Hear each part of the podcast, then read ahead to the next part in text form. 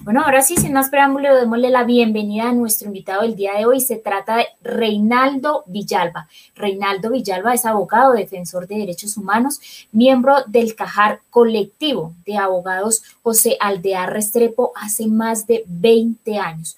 Eh, bueno, a nuestro compañero Reinaldo Villalba, tenga usted muy buenos días y gracias por invitar, eh, por aceptar esta invitación al Solidario. Eh, muy buenos días para todas y todos. Eh, al contrario, eh, estoy yo muy agradecido con ustedes y con el programa Solidario por esta bonita invitación. Bueno, muchísimas gracias, doctor Reinaldo, por aceptar y por sacar el tiempito para esta información que llega a los maestros y asociados a nuestra cooperativa en el centro del país. Bueno, yendo gracias aquí a las inquietudes que tenemos y con la realidad que hoy vivimos en este marco del paro nacional y todo lo que ustedes conocen en el sentido de, este gobierno que ya raya a la dictadura eh, y la visita reciente de la Comisión Interamericana de Derechos Humanos, quisiéramos hacerle algunas eh, preguntitas eh, como ilustración para nuestra audiencia de qué es esa comisión, de qué se trata, esa Comisión Interamericana de Derechos Humanos, quiénes la conforman, dónde sucede. Bueno, detalles de esta comisión, doctor Reinaldo. Claro, con mucho gusto. La Comisión Interamericana de Derechos Humanos eh, eh, es un órgano de, la Organización de Estados Americanos, OEA, pero con autonomía. Y está conformada por siete integrantes que se llaman comisionados que son elegidos en la Asamblea General de la OEA eh, y sus nombres vienen de una lista que proponen los gobiernos del continente, que la Comisión Interamericana, como su nombre lo indica, pues hace referencia a, esta región del mundo. Eh, entre sus principales funciones está el de promover eh, la observancia y defensa de los derechos humanos en cada uno de los estados que hace, de los que hace parte esta comisión o la OEA, eh, recibe peticiones individuales sobre violaciones de derechos humanos, eh, hace observación general sobre la situación de derechos humanos en el, en, el continente, hace visitas sin loco, significa en el lugar, eh, para observar la situación general de derechos humanos de un país eh, estas visitas in loco pues son visitas más extensas que las que se acaban de realizar eh, en el tiempo y también cobijan o, envuelven hechos más amplios, ¿no? Eh, esta visita que se hizo en este mes de junio a raíz de la protesta social no es una visita in loco, aunque está en el lugar, y no lo es porque no tiene ese mandato de mayor, eh, digamos, temática en, el, motivo del viaje o de la visita. Eh, tampoco abarca la generalidad de violaciones de derechos humanos que se dan en el país, sino que específicamente vino a conocer el tema de lo ocurrido en el marco de la protesta social en materia de violaciones de derechos humanos entonces se llama una visita eh, de trabajo, ¿no? Esta fue una visita de trabajo. Eh, también la Comisión Interamericana de Derechos Humanos hace recomendaciones a los estados para mejorar la situación de derechos humanos, para prevenir violaciones de derechos humanos o para, eh, mm, digamos, hacer recomendaciones para, para que haya justicia eh, también presenta, se presentan casos ante, ante la Comisión Interamericana de Derechos Humanos y esta luego puede presentarlos y adelantarlos ante la Corte Interamericana de Derechos Humanos, que es cuando ya se producen fallos definitivos. Eh, también eh, la Comisión Interamericana emite medidas cautelares, que son de pronto más comunes este nombre en la opinión pública. Las medidas cautelares son medidas de protección que se hacen a una o varias personas en riesgo entonces la Comisión Interamericana le dice a ese Estado, por ejemplo al Estado colombiano, Estado colombiano, esta defensora de derechos humanos está en grave riesgo y usted debe eh, convenir con ella las medidas de protección necesarias para proteger su vida. Eh, a grandes rasgos, esas son las principales funciones y la conformación de la Comisión Interamericana de Derechos Humanos y sus funciones. Doctor Reinaldo, muy, muy claro en esta, en esta apreciación y esta ilustración de lo que es esa Comisión Interamericana de Derechos Humanos que el pasado miércoles estuvo, bueno, estuvo tres días, tengo entendido, aquí en nuestro país, pero el pasado miércoles el Comité Ejecutivo de FECODE, el Comité Nacional del Paro también presentaron allí, pues, eh, documentos precisamente para lo que él acaba de explicar. Pero en concreto, doctor Reinaldo, eh, haciendo este análisis, eh, el objetivo ya en Colombia de esta comisión cuál fue, es decir, qué originó esta visita y, a qué, digámoslo entre, comillas, por qué tuvo que venir. Sí, Miguel, eh, vamos al origen pues de, esta visita. Eh, como el país conoce, desde el 28 de abril se realizó una gran jornada de protesta nacional, un paro nacional, que se prolongó, eh, pues ha prolongado ya durante más de prácticamente casi dos meses. Entonces, eh, en los primeros días ya comenzó a advertirse eh, una sistemática violación de derechos humanos, sistemática y generalizada además, violación de derechos humanos, particularmente por la fuerza pública y muy especialmente por el llamado SMAT, este cuerpo policivo que ha sido utilizado para atacar la protesta social así esta se realice en los términos pacíficos. Como en Colombia, el, el, presidente de la República eh, no escucha y ha estado cerrado al diálogo y por eso precisamente el paro nacional.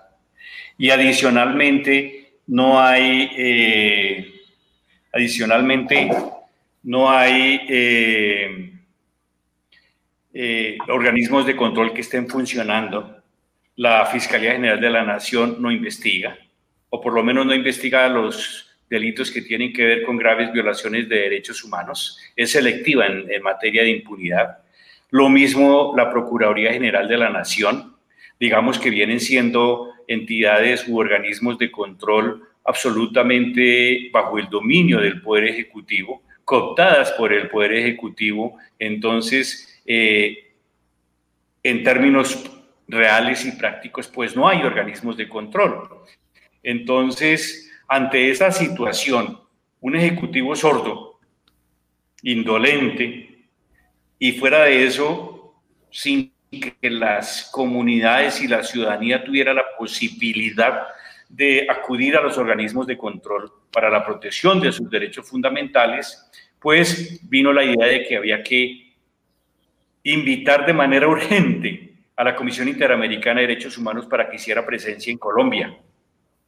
Em, y así se hizo desde organizaciones de derechos humanos, pero sobre todo con el apoyo de un gran, una gran voluntad y un movimiento ciudadano, a punto que para el 4 de mayo eh, eh, se hizo o se inició una recolección de firmas vía Change y se juntaron en cuatro, en menos de cuatro días, se juntaron 54 eh, mil firmas que fueron presentadas también al gobierno nacional diciéndole, la petición era, oiga gobierno, invite, a, permita la llegada de la Comisión Interamericana de Derechos Humanos al país.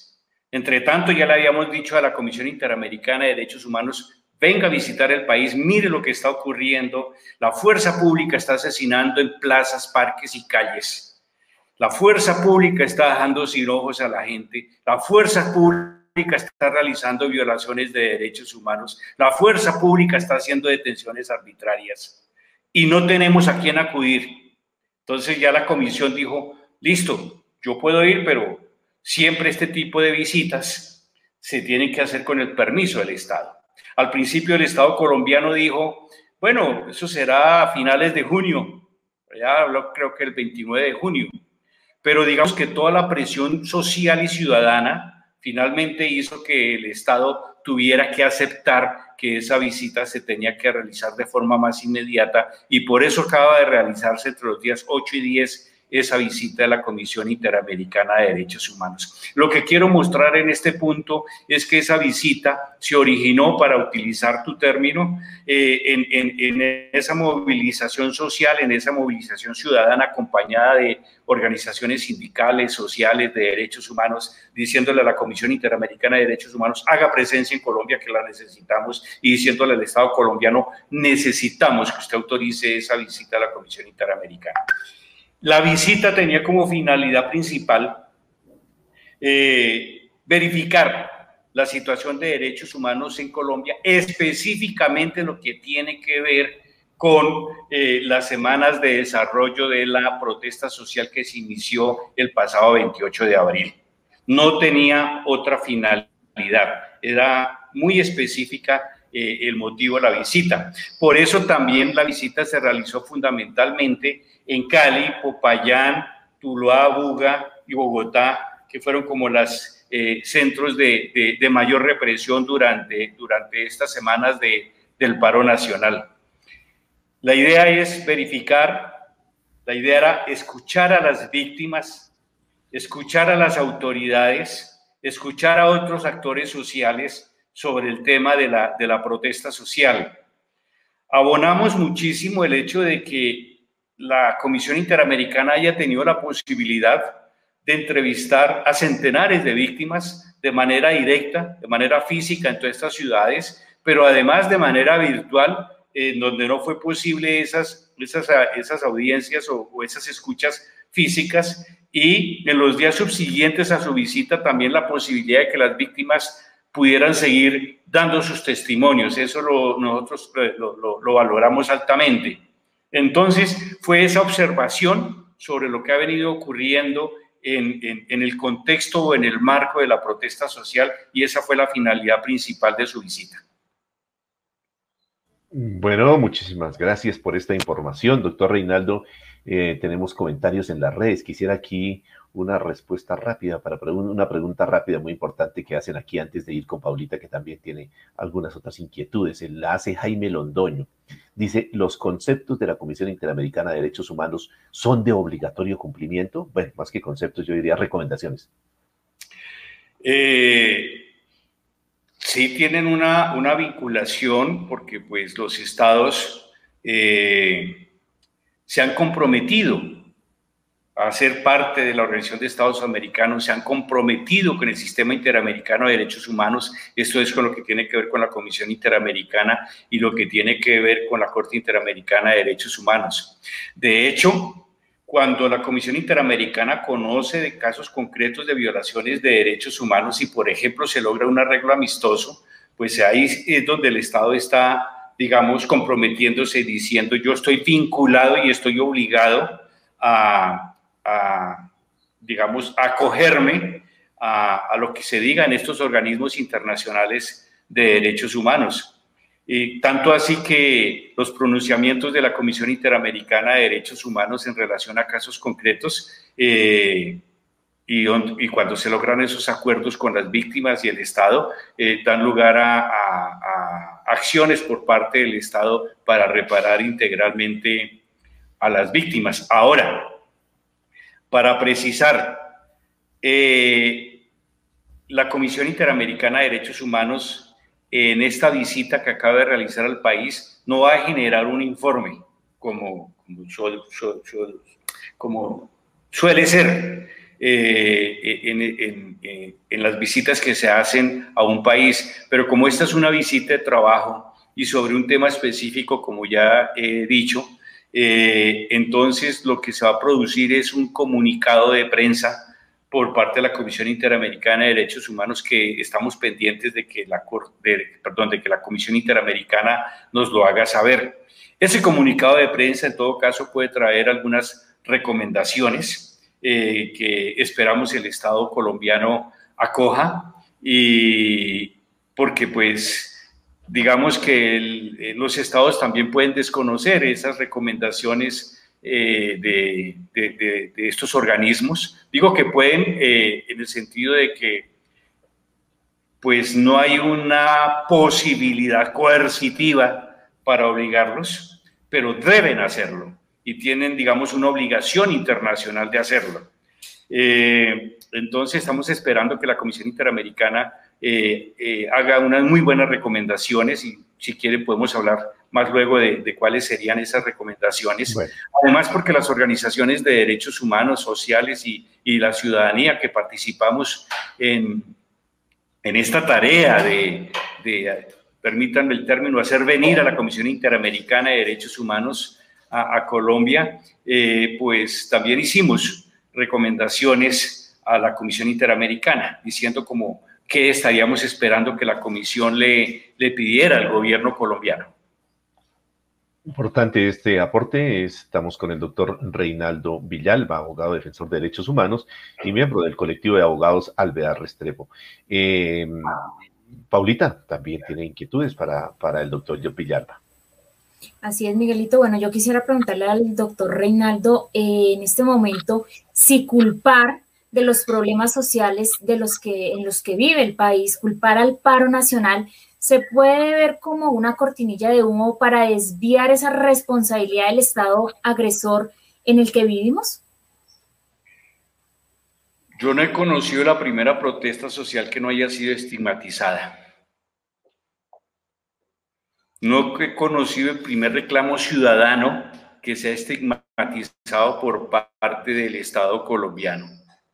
Siempre han dicho que detrás de las protestas hay guerrilla, que detrás de las protestas hay narcotráfico, es decir, eh, niegan ese derecho a la protesta social, la estigmatizan para deslegitimar los motivos de la protesta, para lograr una opinión negativa de parte de la sociedad, de parte de la ciudadanía. Y pues esta no fue la excepción. Y con mayor razón cuando se prolongaba esta, esta protesta social, ¿no?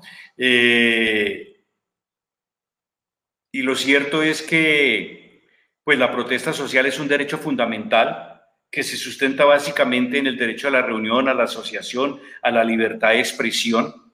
Y obviamente que cuando se hacen protestas sociales se crean algunas inconvenientes para sectores de la ciudadanía, porque si yo estoy marchando por una calle principal de mi ciudad o de mi municipio, pues estoy, eh, eh, digamos, obstaculizando de alguna manera el tránsito, por ejemplo, vehicular y demás, pero es propio de la protesta social son acciones absolutamente propias en una democracia y en cualquier parte del mundo. Eso es lo que nosotros tenemos que tener absolutamente claro.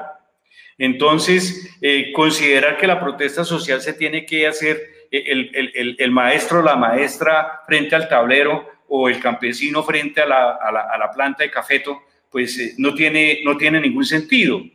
El espacio natural de la protesta social son los escenarios públicos, son las plazas, son las calles, ¿no? Entonces, eh, pues aquí, eh, por eso el tema de los bloqueos fue tan, tan satanizado y, tan estigmatizado, pero incluso sin, sin, sin, que haya bloqueos, ¿no? La sola concentración, aunque no generara bloqueos vehiculares, ya era objeto de ataque por parte de la fuerza pública. Aquí hay que entender que la fuerza pública actuó contra la protesta social pacífica y sobre eso abundan las imágenes eh, que circularon en, las, eh, en los noticieros y en las diferentes redes sociales. Y estamos en un país donde la sociedad por decenas de años, por centenas de años ha estado bloqueada, bloqueada de alimentación, bloqueada de techo, bloqueada de, de salud eh, y podemos ver sobre todo en algunas regiones del país, el La Guajira, el Chocó, el, Meta, eh, departamentos, todo el país digo yo, eh, donde, donde los derechos básicos de la sociedad, de la niñez están absolutamente bloqueados. Y sobre eso no se habla y la gente se cansa. Y lo que se ha producido es un estallido social, un cansancio ya de esa tiranía económica, social, política y militar que, no, que, que, ha, venido afectando a la sociedad colombiana y eso es lo que venimos nosotros viviendo y viendo eh, eh, en, estas semanas de, de, protesta, que ojalá el gobierno atienda seriamente las demandas y los reclamos sociales, eh, si no, eh, ahora mismo puede haber algún interregno en las protestas sociales, pero dentro de pocas semanas o meses vamos a volver a vivir otra vez ese tipo de situaciones porque las políticas que se generan desde el poder central son las causantes de la protesta social. La protesta social no se da porque sí o porque alguien lo dice. Entonces decir que porque Petro es el culpable o que, o que el comité del paro es el culpable, pues eso, eso, eso, eso, eso es negacionismo. Eso es negar que las causas estructurales están en un sistema, en un sistema injusto, en un sistema tiránico contra la sociedad. Así es, doctor eh, Reinaldo Villalba, eh, muy importante lo que usted dice, tratar de culpar para evadir responsabilidades. Bueno, y con este tema, los derechos humanos, su mejor instrumento, seguimos aquí en nuestra entrevista con nuestro invitado Reinaldo Villalba. Y bueno, continuamos porque eh, queremos aclarar más dudas. Y yo quisiera preguntarle al doctor Reinaldo Villalba si en ese marco de un estallido social y para el futuro, ¿Considera usted que el SMAT debe retirarse como fuerza de control de las calles y del manejo de las protestas, doctor Reinaldo?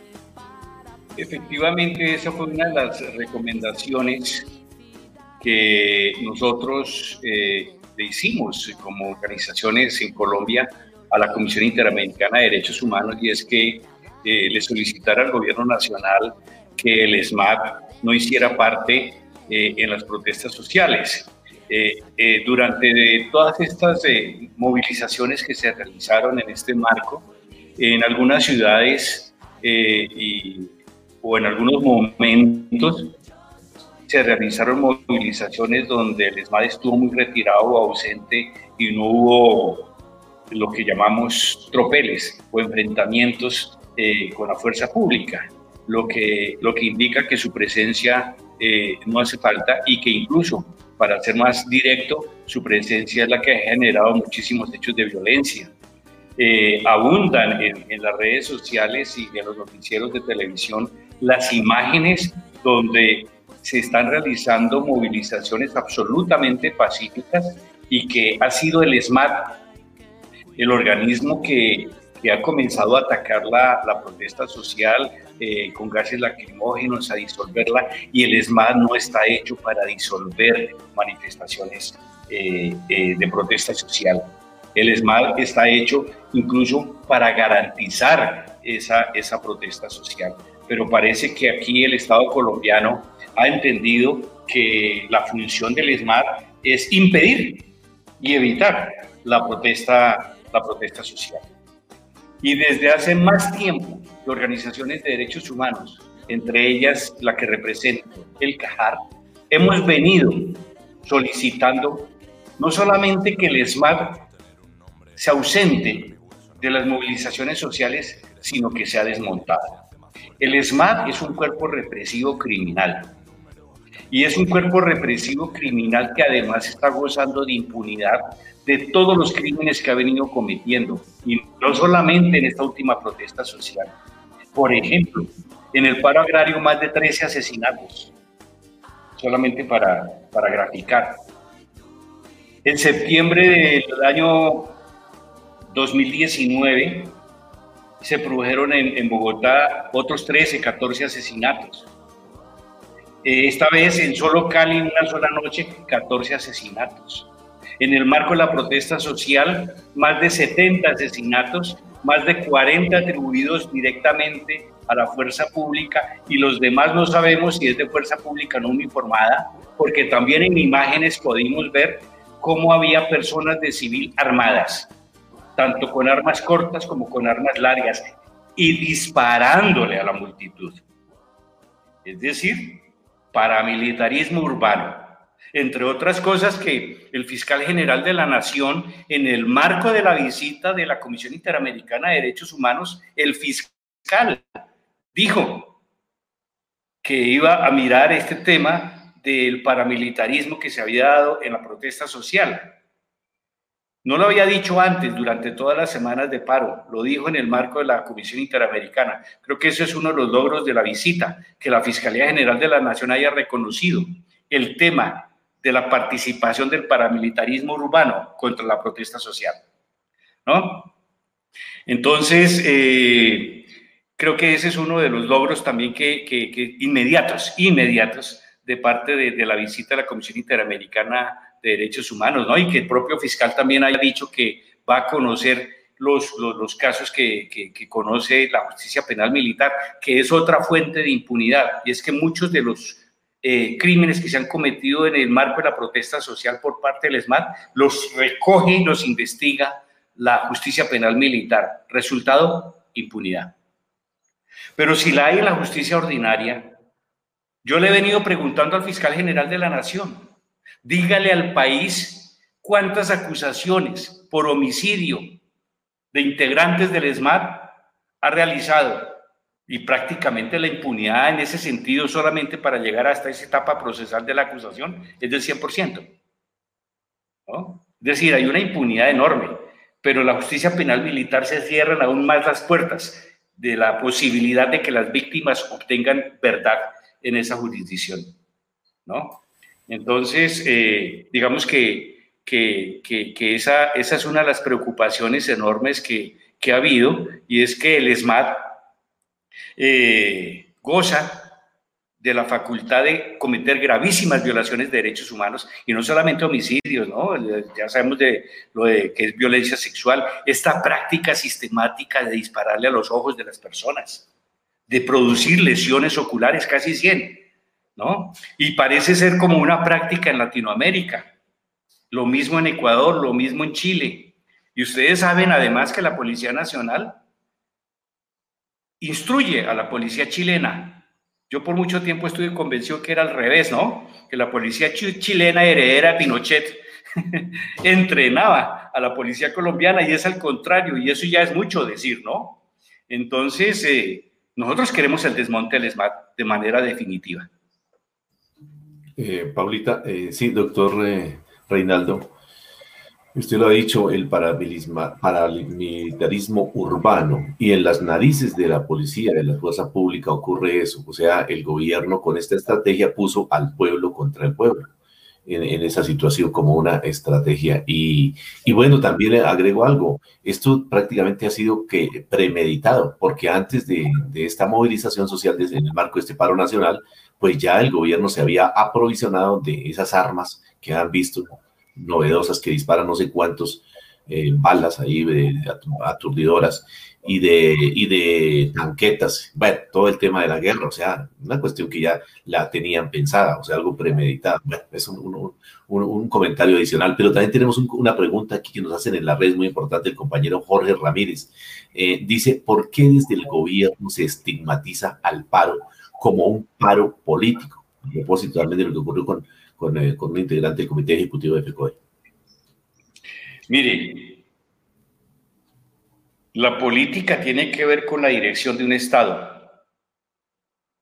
La política tiene que ver con qué tipo de Estado eh, se maneja o se gobierna o se administra un país.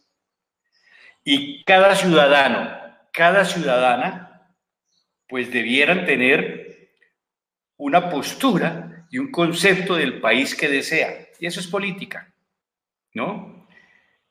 Cuando el movimiento sindical exige las reivindicaciones de la clase obrera, de la clase trabajadora, pues está haciendo política, porque eso es política. Es decir, ¿cuál es el estatus y el estado que deben tener los trabajadores en un país? ¿Cuáles son los derechos que definitivamente son irrenunciables? ¿Qué es lo que tiene que hacer el Estado colombiano para evitar violaciones de los derechos humanos de la clase trabajadora?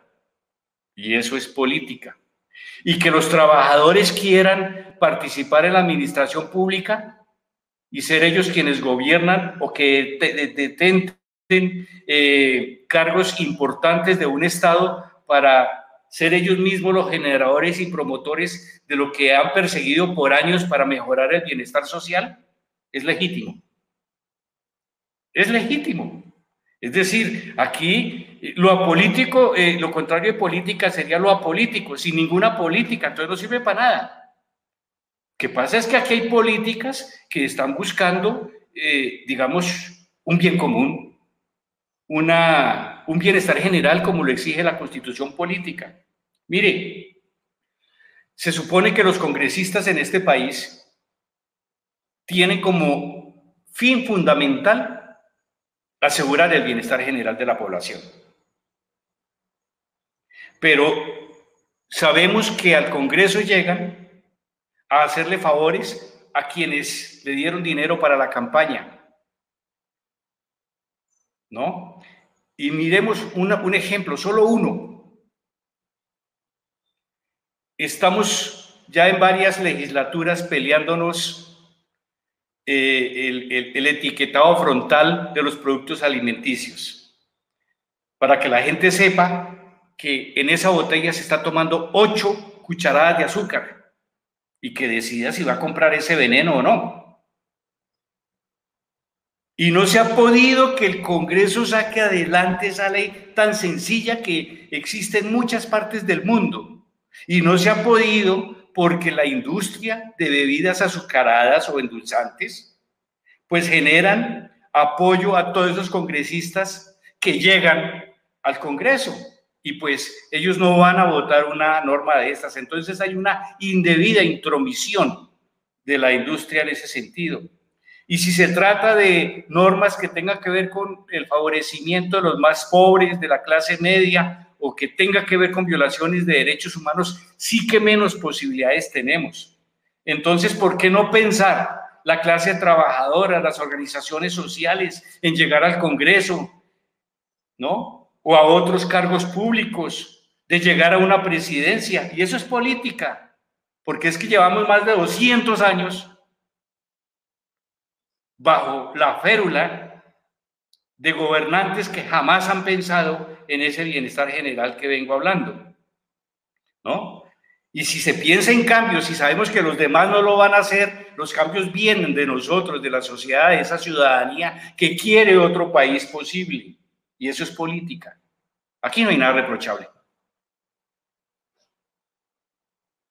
Así es, doctor Reinaldo Villalba, usted lo ha dicho. Bueno, hace un momento eh, usted tocó un tema muy importante acerca de los asesinatos que se han presentado y a mí me suscita una duda. Yo quiero preguntarle, eh, bueno, aquí solo, en este caso, para citar solo el caso de, los, de las muertes durante el paro, por un lado se habla de 20 asesinatos y por el otro de más de 50. ¿Por qué hay tanta diferencia en estas estadísticas oficiales eh, que emiten las ONGs defensoras de los derechos humanos en relación a esas desapariciones, muertes y, mutilados? O sea, ¿por qué tanta diferencia en esta cifra? Me causa mucha curiosidad pues ya acerca del tema que estábamos hablando. Lo primero que tendría que decir frente a esta importante pregunta es que los datos oficiales y las estadísticas oficiales pues nunca generan credibilidad. ¿Por qué? Porque quieren ocultar una realidad. Si esa realidad es terrible socialmente hablando, la quieren ocultar. Entonces, por eso las cifras oficiales eh, son muy cuestionadas ¿no? Empezando por el DANE, el Departamento Administrativo Nacional de Embustes, perdón, de Estadísticas, ¿no? Entonces, eh, eh, es para, para ver esa situación. Entonces, frente gente sin techo, gente sin comida, acceso a la salud, acceso a los medicamentos, en todo eso el Estado y los gobiernos manejan cifras negacionistas de esa problemática. ¿Quiénes generan las cifras más creíbles? Pues precisamente las organizaciones que están en terreno.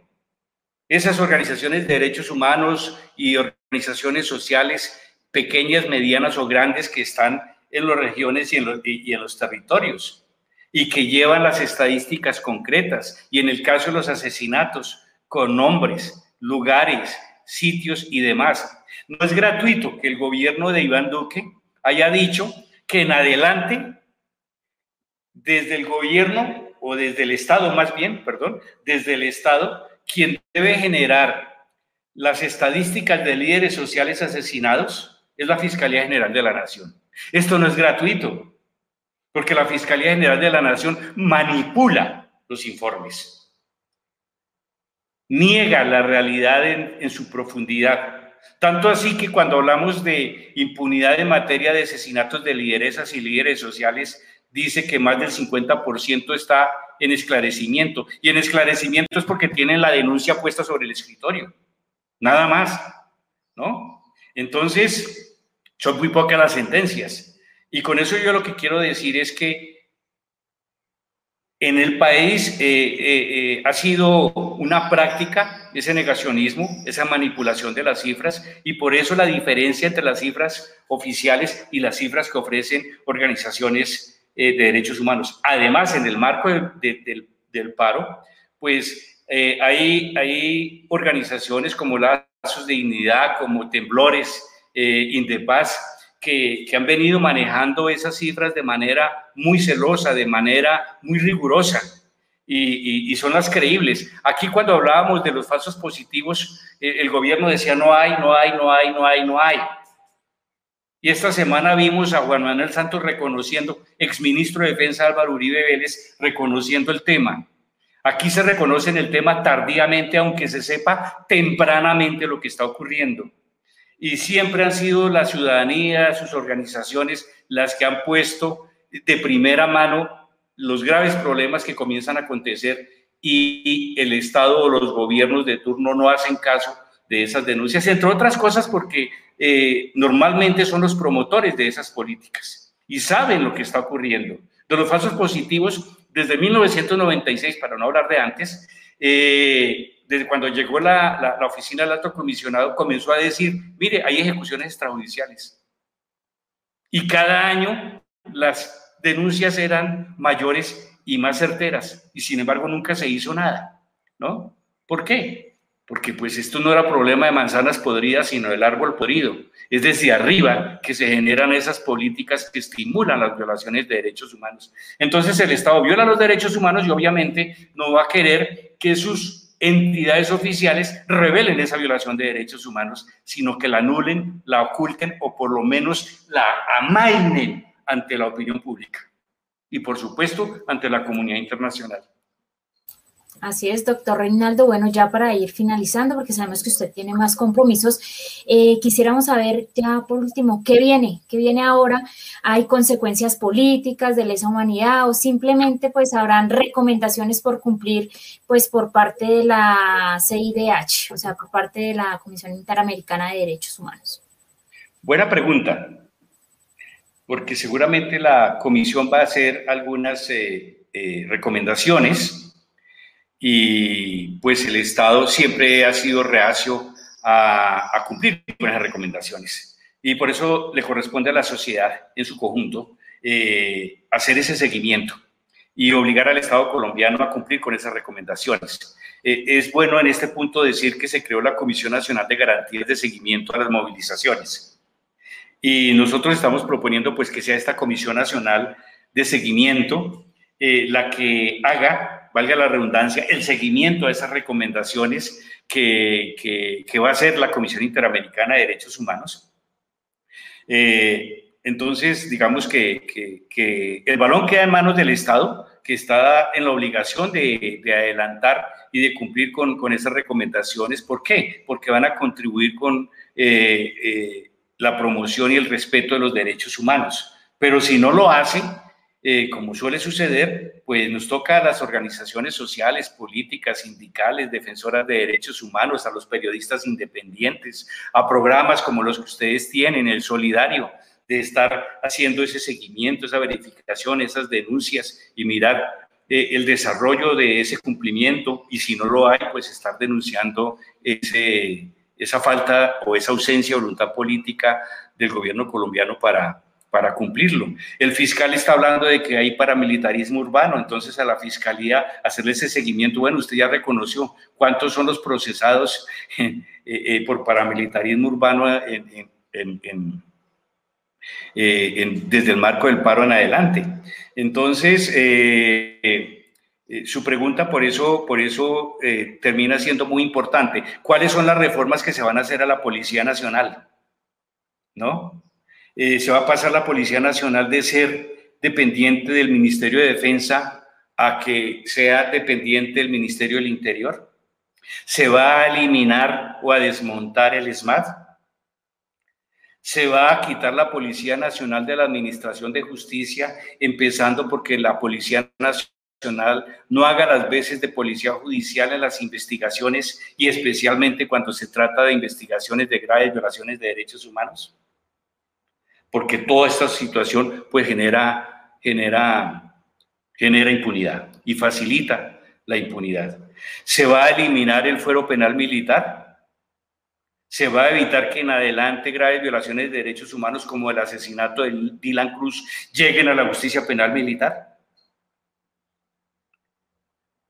¿Cuántas de las violaciones de derechos humanos realizadas o, ocurridas en este paro nacional van a parar a la justicia penal militar? Bueno, el fiscal ha dicho que no lo va a permitir pero todos esos son los seguimientos y los retos que nos, que nos van quedando. Y a la sociedad colombiana, pues el reto es seguir reclamando eh, sus derechos fundamentales, sus derechos fundamentales a una vida digna, sus derechos fundamentales a una reparación integral. Y hablando de reparación integral en el marco de este paro, la justicia en relación a los que perdieron la vida, a los que fueron asesinados en este paro, a los que perdieron sus ojos, que quedan secuelas de por vida y traumas de por vida. Las personas que fueron objeto o víctimas de violaciones sexuales, ¿no? Y pues las personas que fueron torturadas. Aquí esto no es una cuestión de momento, también son las secuelas que quedan que le quedan a una persona, a una sociedad de toda esta violencia no propia de un país democrático sino pues de una dictadura que además está recogiendo absolutamente todos los poderes y cada vez la ciudadanía tiene menos espacios dentro del marco institucional para poner sus quejas y sus denuncias. ¿no? Grandes retos nos quedan. Así es, doctor Reinaldo, usted lo ha dicho, grandes retos y pues la violencia que se vive no la repara nadie. Bueno, doctor Reinaldo, quedan muchísimas preguntas, seguramente, y lo voy a comprometer aquí con todos nuestros asociados porque lo vamos a querer tener en otro programa para ir eh, pues avanzando en, muchos temas que nos quedan aún en el tinterillo. Y pues nada, yo quiero que nos despidamos con ese mensaje final, con esa invitación eh, de seguir adelante pese a todas las violaciones que se han hecho en este país, eh, pese a esas violaciones de derechos humanos, eh, a la gente que ya pues tal vez no cree, otras siguen firme, esa, esa invitación para que no bajemos la bandera, para que sigamos luchando pese a todo lo que está pasando y pese a todas esas violaciones de derechos humanos que el gobierno ha tenido con los colombianos. Así es, y, pues de mi parte decir que estoy en la disposición a estar en estos espacios. Yo encantado de estar con su audiencia, con ustedes y con estas posibilidades de, que intercambiemos ideas y que sigamos analizando el país para proponer y mirar salidas para la búsqueda de ese otro mundo posible de ese otro país posible. Bueno, doctor Reinaldo Villalba, muchísimas gracias de verdad por eh, haber aceptado esta invitación. Eh, hay mucho trabajo todavía por hacer. Te deseamos mucha suerte, muchos éxitos y mil, mil gracias por habernos acompañado hoy. A ustedes, muy amable, y a toda su audiencia, un abrazo.